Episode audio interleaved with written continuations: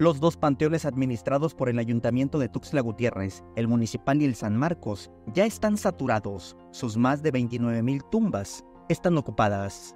Este panteón tiene una capacidad de, son, es ocho, son 8 hectáreas que hay aquí. Y en el otro panteón son aproximadamente 4.5 hectáreas. En este panteón tenemos 17.000 tumbas y en el otro tenemos 12.000 tumbas. ¿Y todavía tienen espacio? No, en ninguno de los dos tenemos espacios. ¿Ya sería necesario otro panteón para Tuxtla? Yo considero que sí, sería necesario un panteón más. No obstante, hay personas que ante una necesidad o porque así lo deciden, traspasan su lote. Por ello, se registran en promedio cuatro sepelios al día en el Panteón Municipal y tres en el San Marcos. Los únicos espacios que hay disponibles se, se adquieren a través de un traspaso entre particulares.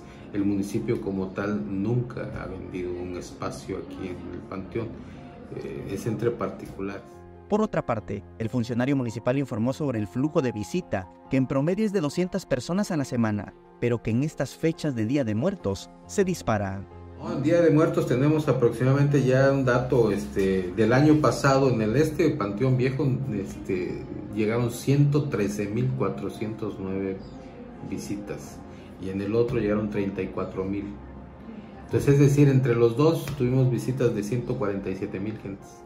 En Tuxtla en total hay seis panteones con la suma de los equidales en Copolla, El Jobo, Terán y Juan Crispín. Samuel Revueltas, Alerta Chiapas.